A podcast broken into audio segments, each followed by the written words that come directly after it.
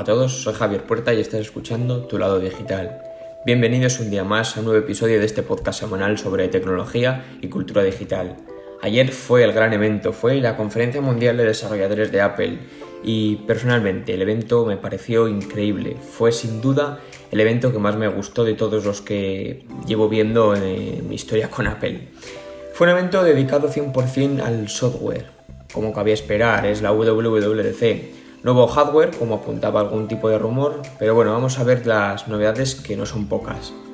Vamos a empezar con iOS, porque iOS ahora mismo ha renovado, tenemos un rediseño total de la pantalla de, inicio.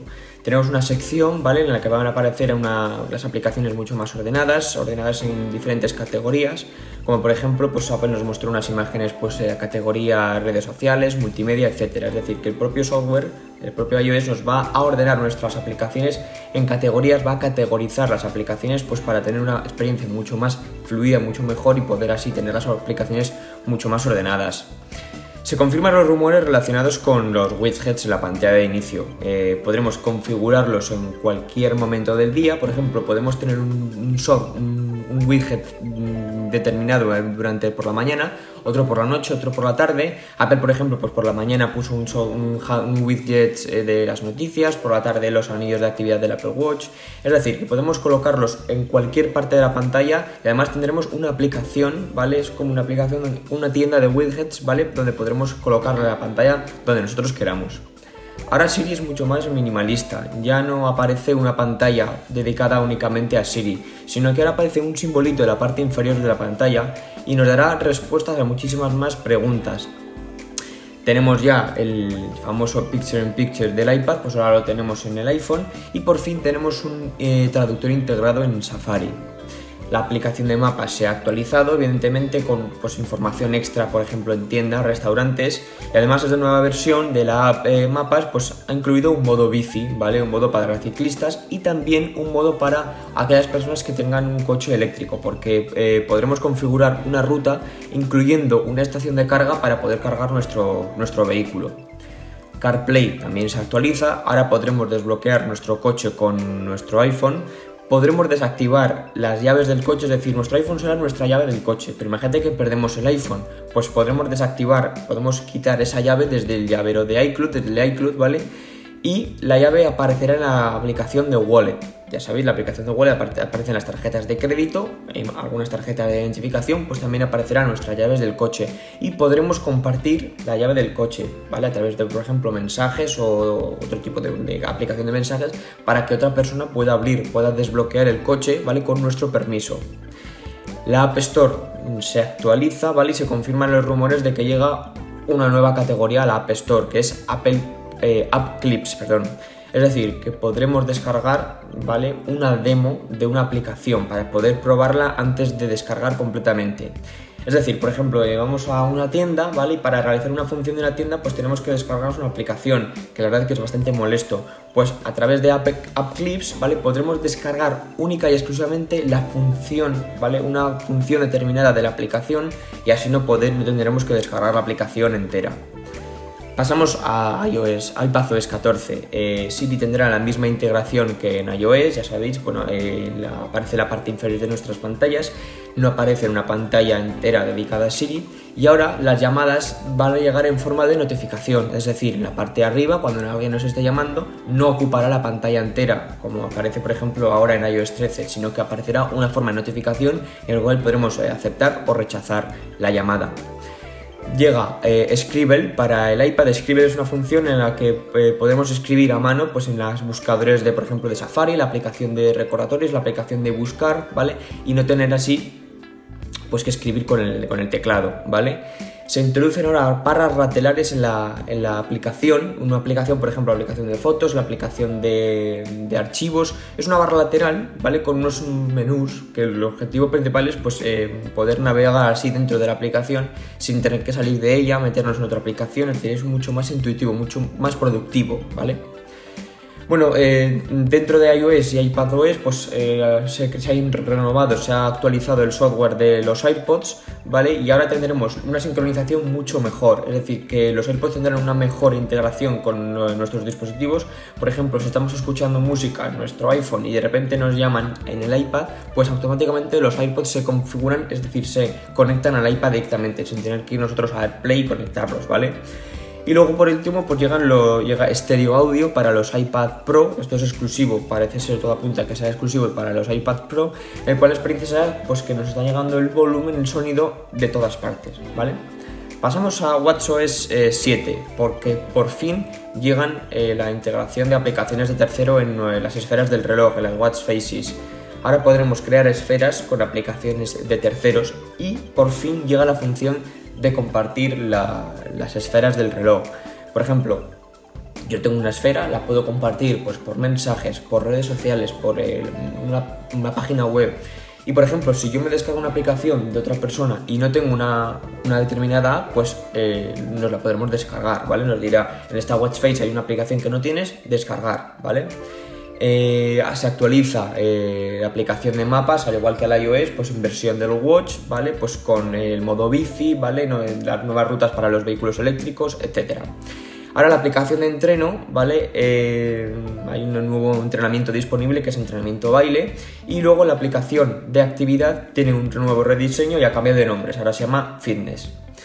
Por fin llega la tan ansiada monitorización del sueño para el Apple Watch. y bueno, detectará la actividad a través de pues, todos los sensores, los múltiples sensores que tiene el Apple Watch, pero además también trabajará con el iPhone. Por ejemplo, si tenemos configurado una alarma, ¿vale? Que nos despierta a las 9 de la mañana, el reloj sabe que nos vamos a despertar a esa hora, ¿vale? Y a través de software, a través de la inteligencia artificial, va a detectar pues, que hemos dormido hasta esa hora.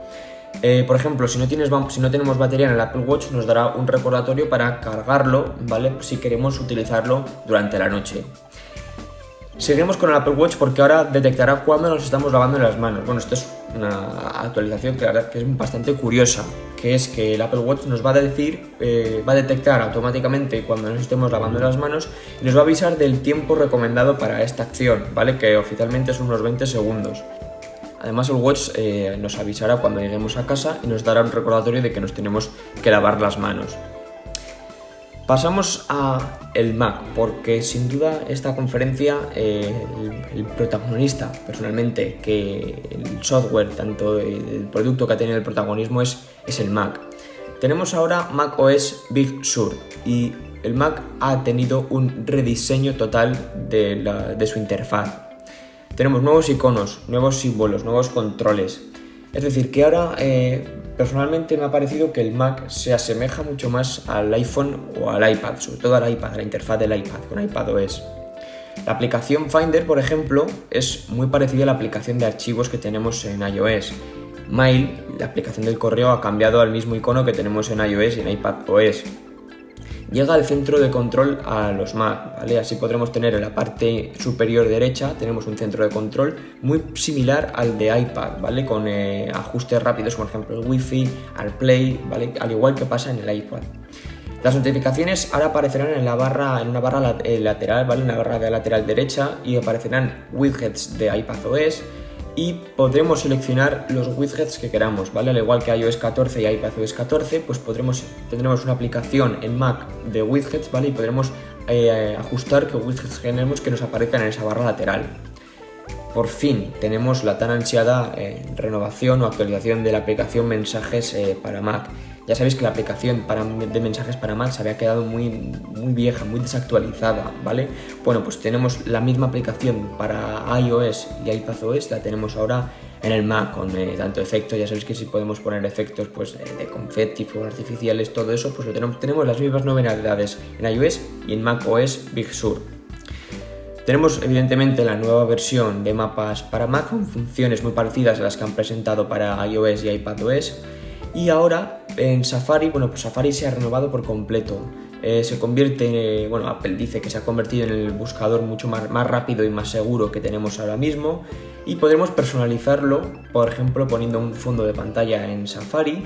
Podremos eh, poner en la pantalla de inicio de Safari pues, etiquetas con las sugerencias que nosotros busquemos, en las eh, búsquedas que más hagamos, por ejemplo, de una página web o de un determinado archivo para que busquemos en Internet. Podemos eso, personalizar fondos de pantalla, el tamaño del texto y ahora tenemos un traductor integrado en Safari.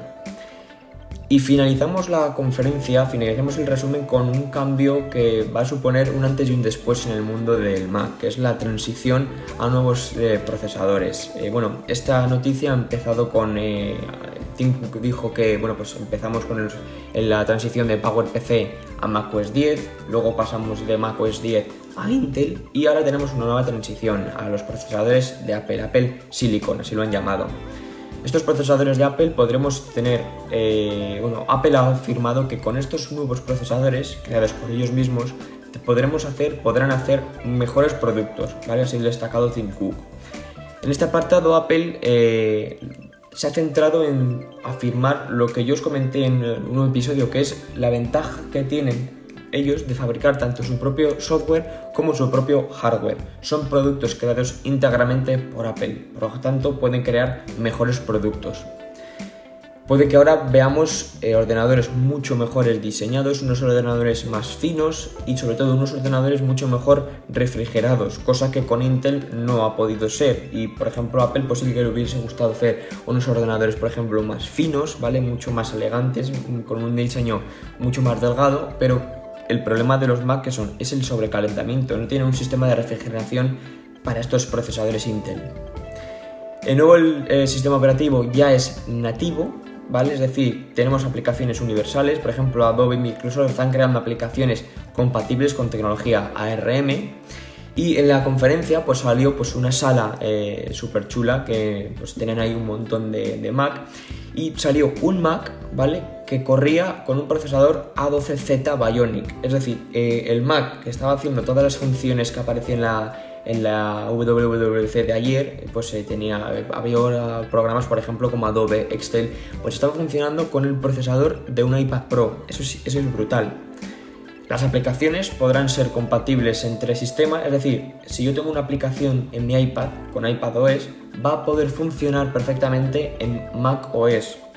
¿Vale? Es un cambio, es una transición que, es, que significaría algo brutal. Luego anunció un kit de desarrolladores que consiste pues, en un Mac mini con procesadores de Apple Silicon, procesadores ARM y pues evidentemente es pues para testear, para que los eh, desarrolladores puedan testear, puedan probar este tipo y adaptar pues todas sus aplicaciones a este nuevo tipo, a esta eh, nueva era de procesadores. Y el primer Mac con Apple procesadores Apple Silicon saldrá este año, aunque Apple ha dejado claro que este año seguirán creando, seguirán lanzando ordenadores con procesadores Intel, ¿vale? Es una transición, ¿vale? Que llevará tiempo. Y hasta aquí el resumen del evento. Mm, como os he dicho al principio, es el evento que más me ha gustado, es la WWDC, que me, ha encantado, es eh, por, su, formato, ha sido una, una WWDC rápida, fluida, no han parado de lanzar cosas nuevas y sinceramente, ojalá mantengan este formato, evidentemente, por favor, con gente en la, en la sala, pero bueno, sin duda yo le pongo un 10 sobre 10. Me despido un día más, saludos a todos y hasta la semana que viene. Chao, chao.